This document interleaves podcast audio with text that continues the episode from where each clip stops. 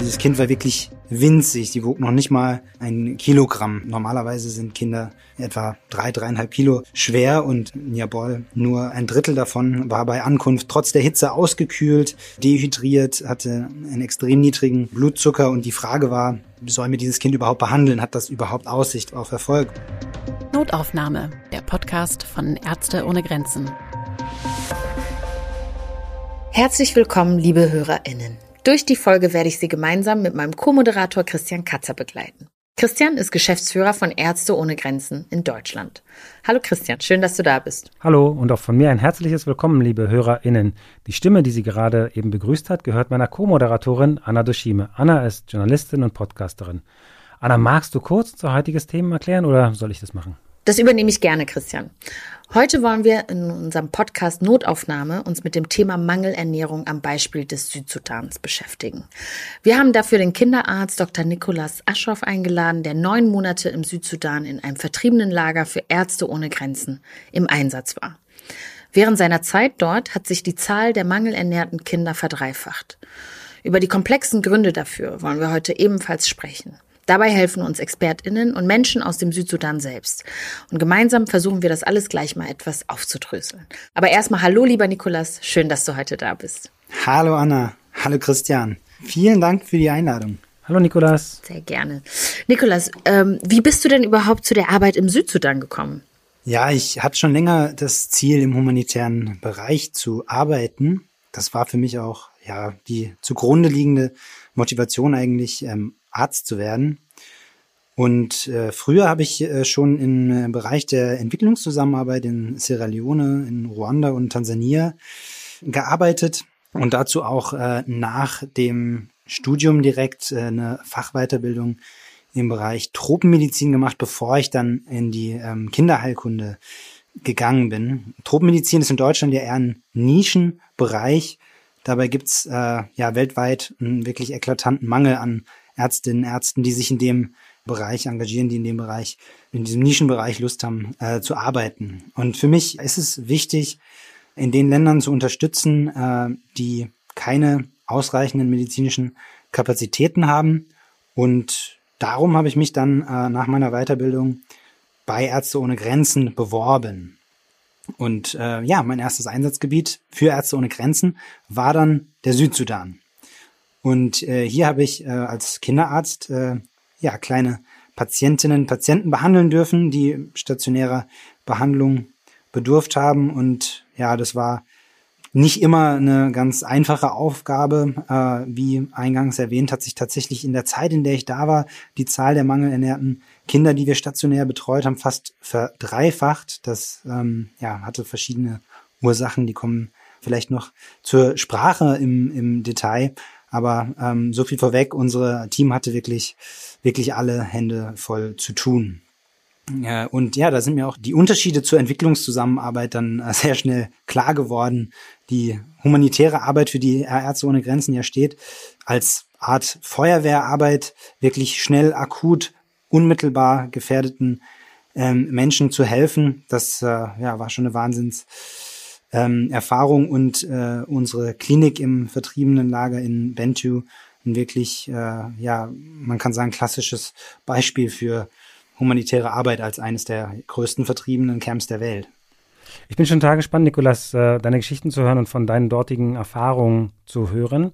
Bevor wir aber über deine konkrete Arbeit in Bentu sprechen, wollen wir kurz nochmal hören, warum Ärzte ohne Grenzen überhaupt im Südsudan ist. Seit 2011 ist der Südsudan unabhängig vom Nachbarstaat Sudan. Doch die Hoffnung auf ein besseres Leben hat sich bis heute nicht erfüllt. Rund zwei Drittel der gesamten Bevölkerung sind auf humanitäre Hilfe angewiesen. Trotz der Unterzeichnung eines Friedensabkommens und der Bildung einer Einheitsregierung bleibt die Lage angespannt. Wiederholt kommt es zu bewaffneten Konflikten zwischen Regierungs- und Rebellengruppen. Hunderttausende Südsudanesinnen leiden darunter. Viele sind vor der Gewalt geflohen, innerhalb des Landes, aber auch in andere Staaten. Verstärkt werden die Probleme von anhaltenden Überschwemmungen. Die Folgen sind gravierend. Im Südsudan mangelt es an Nahrung, an sauberem Wasser und an ausreichender Gesundheitsversorgung. Ärzte ohne Grenzen betreibt daher mehrere Krankenhäuser und Kliniken und unterstützt bestehende staatliche Einrichtungen, vor allem bei der Versorgung von Müttern, Kindern und Neugeborenen sowie bei der Bekämpfung von Krankheitsausbrüchen. Ein Schwerpunkt der Arbeit liegt innerhalb des Bundesstaates Unity in Bentiu. Hier befindet sich das größte sudanesische Vertriebenenlager mit rund 120.000 Menschen. Das klingt alles ganz schön verfahren im Südsudan, Nikolas. Auf was für Erlebnisse stößt man denn in so einer Lage als Kinderarzt in Bentiu? Ja, plastisch wird sowas ja am ehesten immer anhand von konkreten Beispielen, von Patientengeschichten. Und da ja, fällt mir spontan die, die Geschichte von Niabol ein. Ähm, Niabols Mutter äh, kam ja wirklich ähm, schwer unterernährt, ähm, noch in der Schwangerschaft mit bereits sieben Kindern ins vertriebenen Lager in äh, Bentiu. Niabol wurde dann geboren, allerdings nicht bei uns in der Klinik, sondern im Camp und äh, in die Klinik gebracht im Alter von einigen Stunden. Und äh, dieses Kind war wirklich winzig. Sie wog noch nicht mal ein Kilogramm. Normalerweise sind Kinder etwa ja, drei, dreieinhalb Kilo schwer und äh, ja, Niabol nur ein, äh, ein Drittel davon war bei Ankunft trotz der Hitze ausgekühlt, äh, dehydriert, hatte einen extrem niedrigen äh, Blutzucker und die, die Frage war, soll mir dieses Kind überhaupt behandeln? Hat das überhaupt Aussicht auf, auf Erfolg? Und tatsächlich haben wir es versucht und nach Behandlung mit Infusionen, ähm, Antibiotika und dann Ernährung, die zunächst mit einer Magensonde ähm, stattfand, ähm, hat sie tatsächlich eine ähm, schöne ähm, ja, Gewichtsentwicklung gezeigt, hat sich stabilisieren lassen und das besonders ab dem Zeitpunkt, an dem auch die Ernährungssituation der Mutter in den Griff äh, bekommen war. Ja, und ähm, nach äh, mehreren Wochen konnten wir dann Mutter und Njabol mit äh, fast zwei Kilogramm in äh, ja, stabilem Zustand entlassen. Das ist wirklich äh, eine Situation, eine, eine Geschichte, die ich äh, nie vergessen werde. Und ähnlich die Geschichte von Chong. Chong äh, ist ein Kind, war knapp zwei Jahre alt. Äh, der kam ähm, zu uns mit einer Trias, die man sehr häufig sieht bei äh, Kindern im, im Südsudan, nämlich ähm, eine Infektion mit dem HI-Virus, also HIV, Tuberkulose und äh, ganz schwerer Mangelernährung. Und dazu war auch noch sein Malaria-Test positiv. Ja, Chong kam bewusstlos, mit hohem Fieber, hatte eine Anämie, also war Blutmangel und auch er hatte einen ähm, sehr, sehr niedrigen Blutzucker, wurde behandelt mit äh, zunächst ähm, Antibiotika, mit Mitteln gegen äh, die Malaria-Infektion, ähm, mit äh, einer Glukoselösung, also einer Infusion und mit einer Bluttransfusion. Und ja, in der Folge dann äh, kamen die üblichen drei Schritte der therapeutischen Aufernährung, zunächst über eine Magensonde und am dritten Tag schon äh, schlug äh, das Kind die, die ja, Augen auf und äh, hat das Bewusstsein zurückerlangt und konnte schon nach zwei Wochen, und das ist wirklich ein ungewöhnlich kurzer äh, unkomplizierter Verlauf, ähm, schon in ambulante Weiterbehandlung äh, entlassen werden. Das sind, also, das ist echt ganz schön krass, was so kleine Körper aushalten müssten. Sind denn solche Fälle von Jabol und Chong eher die Regel oder die Ausnahme? Also die Geschichte von Jabol muss ich als ganz klar als, als Ausnahmefall äh, kennzeichnen. Ähm, Kinder, die so klein sind, werden im Südsudan oft gar nicht behandelt und dass das hier gelungen ist, ist eine große Ausnahme und ist was, ist was sehr Besonderes. Anders ist das mit äh, Chong. Also Chong kann für Hunderttausende andere Kinder stehen auf der Welt und insbesondere in Ostafrika und äh, im Südsudan. Oft funktioniert die Behandlung nicht ganz so komplikationslos, wie das bei Chuang der Fall war, aber das Paket an, an Erkrankungen, äh, die er äh, mitgebracht hat, äh, sind leider absolut keine Ausnahme. Und so kann er ja beispielhaft für ganz viele andere Kinder stehen. An dieser Stelle mal ein Hinweis in eigener Sache. Die Geschichten, die Sie gerade gehört haben, hat Nikolas auch schon unseren SpenderInnen erzählt. Vielleicht kommen sie Ihnen deswegen einigermaßen bekannt vor. Wir schicken nämlich all unseren SpenderInnen mehrfach im Jahr verschiedene Publikationen und Briefe zu, wenn Sie das möchten. Dort kann man sich dann ausführlich über unsere Projekte informieren und interessante Berichte von unseren MitarbeiterInnen bekommen. Wenn Sie SpenderInnen werden, unterstützen Sie so die medizinische Arbeit unserer Teams in mehr als 70 Ländern weltweit und erhalten dazu regelmäßig spannende Informationen über unsere Arbeit. Möglichkeiten zur Spende finden Sie auf www.msf.de-spenden.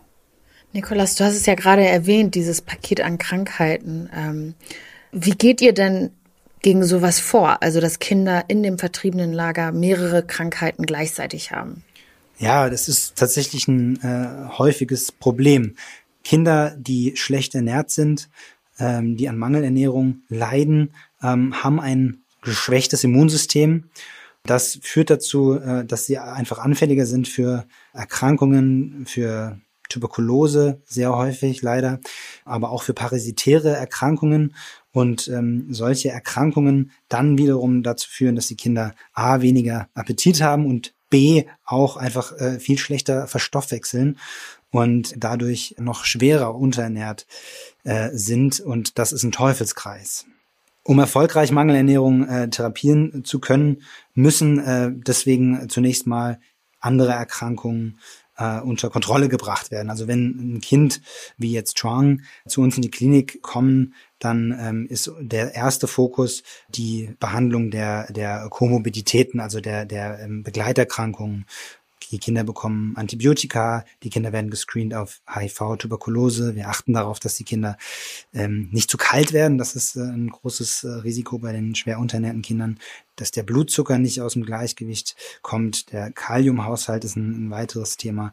Das heißt, der erste Schritt ist immer erstmal eine Stabilisierung und eine Planung dann der weiteren Therapie. Oft sind das ja langwierige Therapien, abgesehen von der Verbesserung der Ernährung, Ernährungssituation müssen HIV-Therapien geplant werden, muss äh, vielleicht eine tuberkulostatische Therapie ähm, geplant werden. Und ja, das ist erstmal immer erstmal der, der initiale Schritt, bevor die eigentliche Aufernährung beginnt. Und ein weiterer Aspekt, der äh, ganz wichtig ist, äh, ist die sanitäre äh, Situation. Die ist im Camp nämlich wirklich katastrophal und führt einmal regelmäßig zu Ausbrüchen von akuten Erkrankungen. Wir haben Hepatitis E, äh, wir hatten auch äh, Cholera in der Zeit, in der ich da war.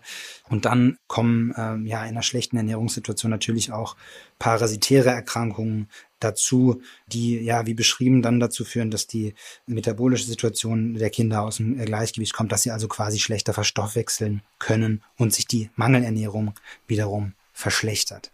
Ich war ja auch schon in einigen Projekten unterwegs, aber es geht mir total unter die Haut, wenn ich mir das Leben in so einem Flüchtlingslager vorstelle. Es ist wirklich unglaublich, wie so ein Riesenlager mit mehr als 100.000 Menschen funktioniert und wie da der Alltag aussieht. Generell gibt es wirklich viele Herausforderungen für die Menschen in so einem Lager. Darunter, klar, die verschiedenen Krankheiten, die wir gerade gehört haben, die schlechte sanitäre Situation, zu wenig Nahrung, ungenügende medizinische Einrichtung für Menschen, Sicherheit etc. Ja, wie du schon sagst, Christian, also das klingt nach so einer ganzen Menge an Herausforderungen und manchmal auch irgendwie so nach einem Teufelskreis. Ich frage mich, wie ist es denn eigentlich zu dieser Notsituation gekommen insgesamt? Du hast ja als Geschäftsführer von Ärzte ohne Grenzen bestimmt einen guten Überblick, Christian, oder? Genau, es ist halt schon sehr vielschichtig. Die Ernährungskrise im Südsudan hat mehrere Ursachen und nicht nur eine.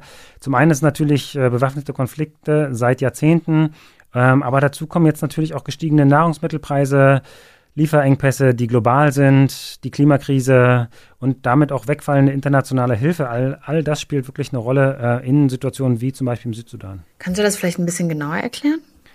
Also am Beispiel der Region ist es sinnvoll, bestimmte Krisenfaktoren und ihre Auswirkungen nochmal ganz genau anzuschauen. Ein Faktor, der bestehende Probleme nämlich verstärkt, ist die Klimakrise. Den Zusammenhang zwischen Extremwettererscheinungen und Mangelernährung wird uns meine Kollegin Elisa de Sequeria erklären. Sie ist Expertin für das Thema Klimakrise bei Ärzte ohne Grenzen. Seit Anfang August fällt ungewöhnlich viel Regen im Südsudan. Viel mehr als vorhergesehen war. Und auch 2021 schon waren die Regenfälle und dadurch die Überschwemmungen so stark wie in den letzten 60 Jahren nicht mehr. Das hat dazu geführt, dass das Regenwasser von letztem Jahr an vielen Stellen noch gar nicht abgelaufen ist und ja, das bedeutet auch, dass das Vertriebenenlager in Bentiu seit einem Jahr von Flutwasser umgeben ist. Und das führt zu einem Problem, weil in dem stehenden Wasser können sich Bakterien viel schneller vermehren und das kann wiederum zu Durchfallerkrankungen und Cholera-Ausbrüchen führen. Und auch für Mücken ist das Wasser eine hervorragende Brutstätte und das kann dann wiederum auch zu vermehrten Malariafällen führen. Das Flutwasser führt ja nicht nur zu Infektionskrankheiten, sondern die Wassermengen können auch Ernten zerstören und die Futterstellen für die Herden. sodass am Ende Nahrungsmittel fehlen.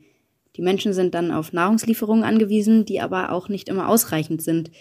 Und so müssen die Menschen, also meistens die Frauen, weite Strecken gehen oder auch durchs Wasser warten in diesem Fall, um ergänzende Nahrungsmittel, Feuerholz und Trinkwasser für ihre Familien zu besorgen. Wie sich die Flut für Menschen in Bentiu anfühlt, das erklärt uns jetzt John Kulkier. Er leitet das Pflegeteam von Ärzte und Grenzen in und stammt aus der Region. Even our grand grandfather, they even told us that this flooding is the current flooding is different with the previous one because it happened, but it should not affect all areas. It can happen in two to three counties, but it can left one uh, some counties uh, not reach there. But the current flooding, it is of five whole state, and water level was very high. That was different when we asked those grandfather, how do you compare this flooding with the previous one? They told us it is totally different. John sagt hier, dass selbst sein Urgroßvater sich nicht an eine Flut erinnern kann, die so schlimm ist wie die aktuelle. Es habe zwar immer welche gegeben, aber die waren nie so massiv und weit verbreitet wie die jetzige. Das ist wirklich sehr eindrücklich und das erinnert mich wirklich auch an die verheerende Lage in Pakistan derzeit, wo ebenfalls massive Überflutungen stattfinden und ein großer Teil des Landes überschwemmt ist. Wissenschaftliche Untersuchungen zeigen hier eine direkte Verbindung zur Erderwärmung auf, wobei wir das aber noch nicht direkt selbst bestätigen können. Jedenfalls sind wir als Ärzte ohne Grenzen Pakistan aktiv und helfen den betroffenen Menschen mit all unserer Kraft. Unsere Klimaexpertin Elisa betont übrigens, dass gerade die reichen Länder eine Verantwortung tragen, um auf solche Katastrophen wie in Pakistan oder dem Südsudan eine Antwort zu finden. Die Überschwemmung verstärkt die Ernährungsunsicherheit und die humanitäre Notlage im Südsudan um ein Vielfaches. Ärzte ohne Grenzen sieht bereits an diversen Stellen, dass sich die Klimakrise gravierend auf die Gesundheit unserer Patientinnen auswirkt. Und deswegen brauchen wir in Zukunft noch bessere Lösungen, um auf Wetterextreme zu antworten und uns darauf vorzubereiten. Hier sind auch reichere Staaten wie Deutschland gefragt. Sie müssen bei der humanitären Hilfe, bei der Katastrophenvorsorge und bei der langfristigeren Entwicklungszusammenarbeit die Klimakrise mit berücksichtigen. Im Südsudan ist offensichtlich viel Unterstützung notwendig, aber die internationale Hilfe ging in Wirklichkeit zuletzt sogar noch zurück, vor allem weil einzelne Regierungen und Hilfsprogramme ihre Hilfe drastisch eingeschränkt hatten. Zahlreiche Kliniken und Gesundheitsprojekte im Land sind derzeit von Kürzungen betroffen. Hast du davon was mitbekommen, Nikolas? Ja, also das Wegbrechen der internationalen Hilfe, das haben wir in Bentiu sehr deutlich gespürt. Ja, von der internationalen Lebensmittelhilfe ist ja ein Großteil der Menschen im Lager abhängig. Und es war ähm, zuletzt so, dass äh, pro Kopf nur noch etwa 1000 Kalorien Lebensmittelhilfe zur Verfügung standen.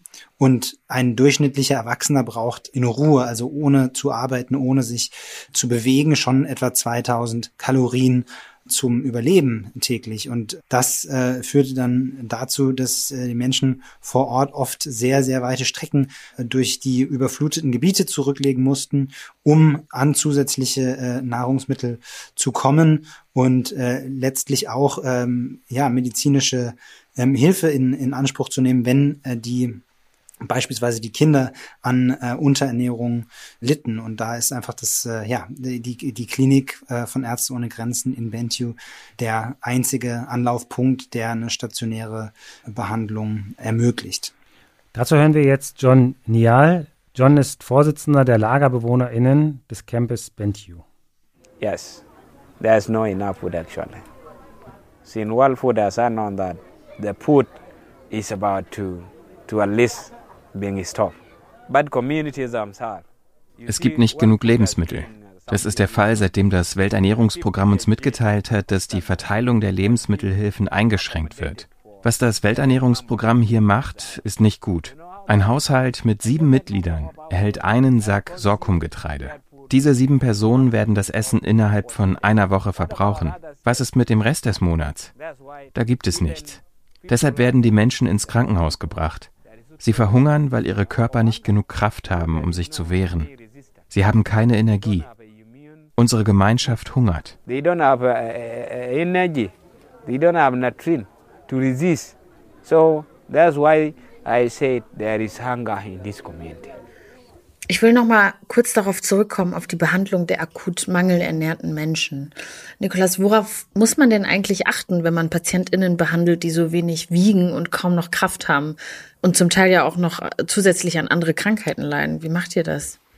Ja, also es ist tatsächlich leider so, dass sich die schlechte Ernährungssituation ziemlich unmittelbar übersetzt in Zahlen von Kindern, die wir in der Klinik stationär behandeln müssen aufgrund von, von Unterernährung. Und dabei müssen wir aufpassen, im ersten Schritt, dass wir die Körper der Patientinnen äh, nicht überfordern.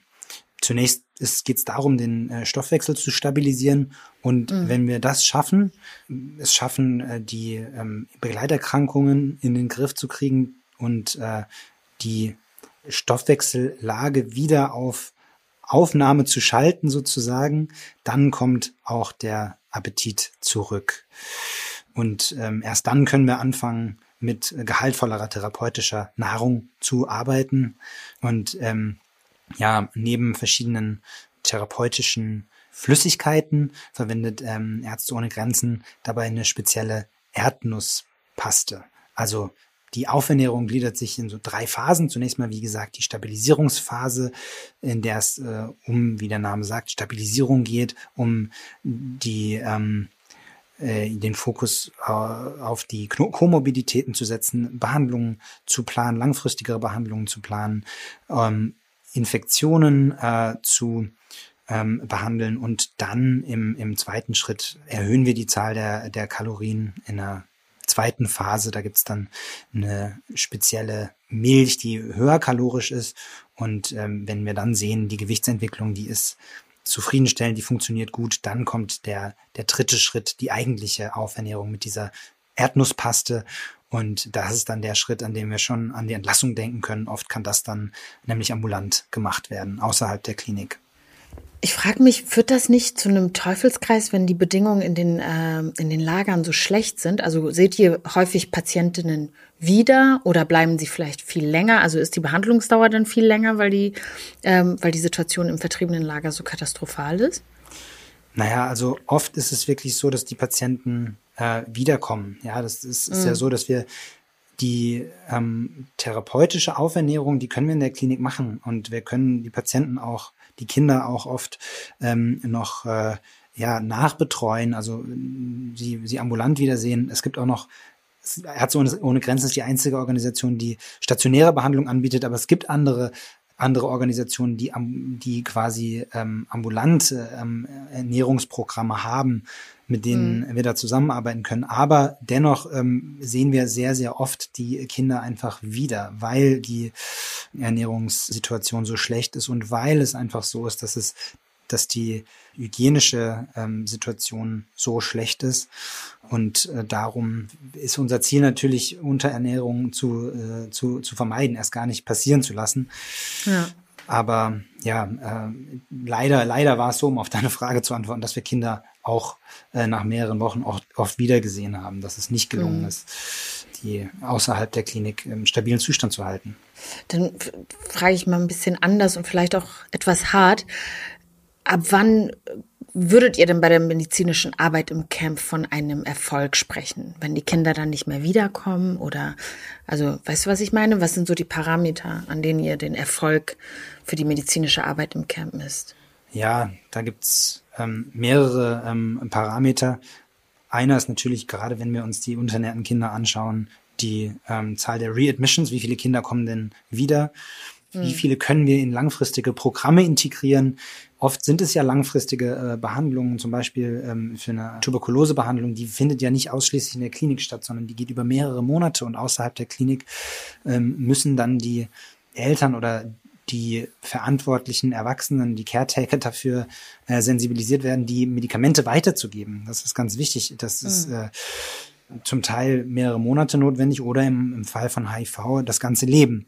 Und natürlich ist es auch wichtig, äh, die ähm, ja, Ernährungssituation, unabhängig jetzt von den Erkrankungen, die Ernährungssituation sicherzustellen. Also die Zahl derjenigen, die wiederkommen, ist ein ähm, Indikator dafür, ähm, wie, erfolgreich, wie erfolgreich die langfristige Behandlung ist. Und dann ganz unmittelbar natürlich schauen wir uns immer die Sterblichkeit in der Klinik an.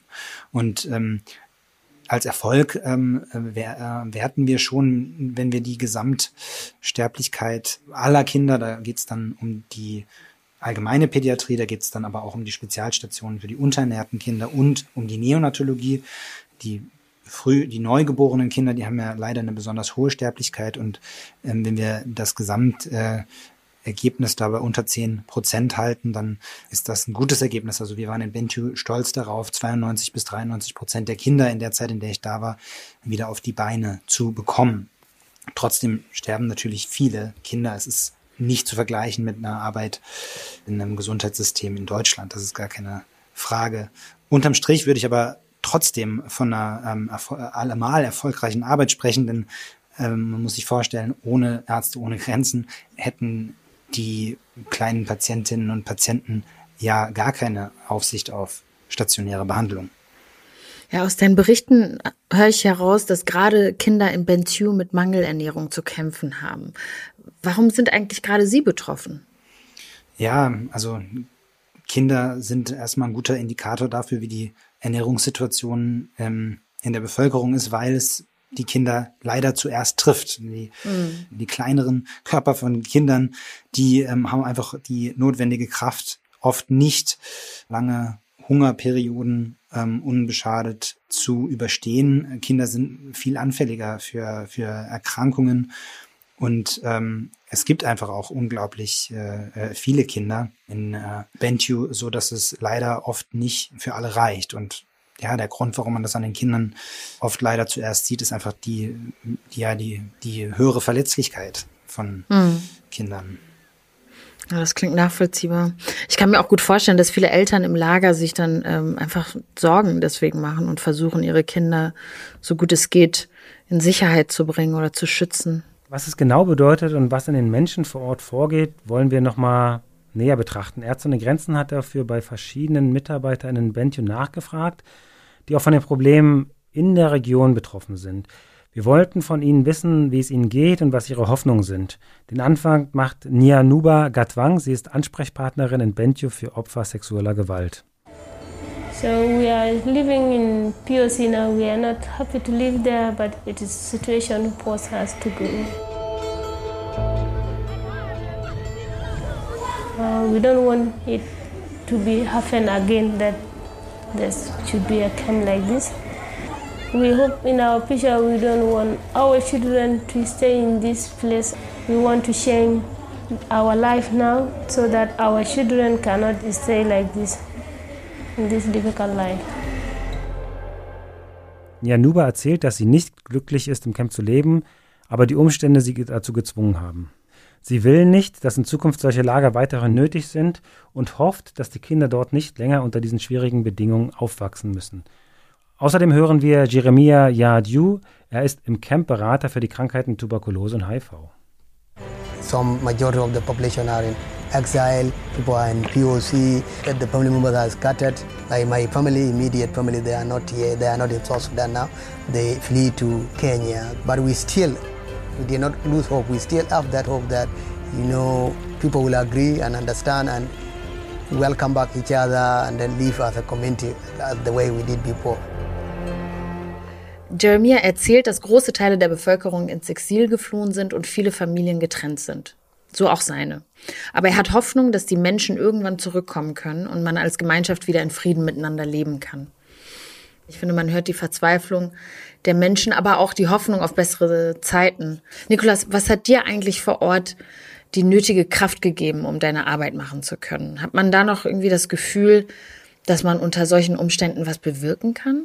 Ja, in Bentiu waren die Folgen verschiedener Krisen wirklich direkt zu sehen, direkt zu spüren. Ja, das war teilweise ähm, ja schon sehr schmerzhaft zu erleben, ähm, aber ja, gerade weil man weiß, dass die Menschen selber am wenigsten für ihre Lage können. Also die ähm, Menschen, die ja von ähm, ihrer Viehzucht äh, leben, haben am allerwenigsten Anteil am äh, Klimawandel. Das äh, fand ich schon ja irgendwie absurd zu sehen. Aber gleichzeitig war ich sehr froh, äh, diese Arbeit machen zu können. Und ja, während man oft das Gefühl hat, diesem ungerechten Weltgeschehen irgendwie wenig entgegensetzen zu können, macht es dann aber doch einen riesigen Unterschied, dass wir mit Ärzte ohne Grenzen äh, vor Ort sind. Denn sonst gibt es ja niemanden, der eine ähm, stationäre Behandlung für, für äh, die Menschen dort, dort anbieten kann. Und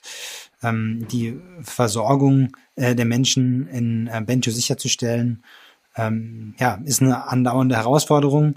Und trotz der äh, Widrigkeiten äh, da Erfolge zu sehen und, und Teil davon zu sein, das habe ich als sehr befriedigendes und äh, motivierendes Erlebnis in Erinnerung.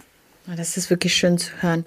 Ähm, aufmerksame HörerInnen des Podcasts werden wissen, dass ich immer ganz gerne am Ende der Folge nach einem Lichtblick frage. Gerade bei so einer schweren Folge wie heute. Hast du vielleicht was für uns mitgebracht, Nikolas? Fällt dir was ein? Ja, da ähm, vielleicht noch mal eine Patientengeschichte.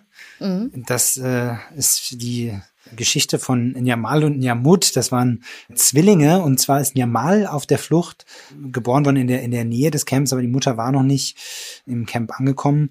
Und während Nyamal ja normal auf die Welt kam, ähm, ist das zweite Kind äh, Nyamut, das ist im, im ja, Geburtskanal stecken geblieben. Und zwar hatte das einen, einen Handvorfall. Das ist also eine, eine ähm, Situation, die gefürchtet ist in der Geburtshilfe, äh, weil dadurch einfach eine Geburt auf na natürlichem Wege nicht mehr möglich ist. Und äh, es war noch äh, zwei Tage Fußmarsch schon zu unserer Klinik zu gehen. Und die hat äh, äh, die Mutter von äh, Nyamal und Nyamut äh, äh, geschafft mit Hilfe eben ihrer Familie. Und bei uns in der Klinik ist dann sofort ein Notkaiserschnitt äh, durchgeführt worden. Und äh, ja, wie durch ein Wunder, muss man in der äh, Situation schon sagen, nach einer so langen ähm, obstruierten Geburt ähm, kam auch Nyamut unbeschadet äh, zur Welt, hat äh, am Anfang ein bisschen Unterstützung gebraucht, aber hat es dann letztlich gut gemacht und so konnten wir die Familie, die, die Zwillinge mit ihrer Mutter noch im OP-Saal äh, zusammenführen und hatten die total bizarre Situation, dass wir Zwillinge hatten, die äh, unterschiedliche Geburtstage haben. Das hm. habe ich äh, ja noch nie, noch nie erlebt. Und das war fantastisch und ich bin ganz stolz auf unser äh, kompetentes Team, dass, dass das so geklappt hat. Ähm, da haben wir wirklich, ja, haben viele, viele Disziplinen zusammengearbeitet, die, die Geburtshilfe, die, die Anästhesie und, und äh, die Pädiatrie, ähm, also die, die ja, Kinderheilkunde letztlich. Ähm, und ja, dass die Mutter und diese zwei Kinder überlebt haben, das ist eine ganz fantastische, ganz fantastische Geschichte, über die ich sehr, sehr, sehr glücklich bin. Lieber Nikolas, das klingt wirklich so, als gab es wirklich eine sehr gute Zusammenarbeit und einen tollen Zusammenhalt im Team. Vielen Dank, dass du uns mit deinen Berichten heute mit nach Bentio genommen hast. Danke auch an unsere Gäste sowohl die verschiedenen Menschen in Bentio als auch die, die wir zum Podcast eingeladen haben. Ja, auch von mir ein herzliches Dankeschön an alle. Ich freue mich total, dass Njamal und Njamut, aber auch die Mutter überlebt haben und freue mich über diesen Lichtblick. Äh, ich danke dir, lieber Nikolas, dass du uns so eindrücklich äh, von deinen Erlebnissen erzählt hast und uns mitgenommen hast. Sehr, sehr gerne. Vielen, vielen Dank euch. Liebe HörerInnen, wenn Ihnen unser Podcast gefällt, dann würden wir uns sehr freuen, wenn Sie ihn in Ihrer Podcast-App positiv bewerten. Solche Bewertungen helfen uns, neue HörerInnen auf unsere Inhalte aufmerksam zu machen. Damit Sie unsere nächste Podcast-Folge auf gar keinen Fall verpassen, abonnieren Sie doch einfach diesen Podcast. Einige Podcast-Apps können Sie auch so einstellen, dass Sie eine Push-Nachricht bekommen, wenn es von uns wieder etwas Neues gibt.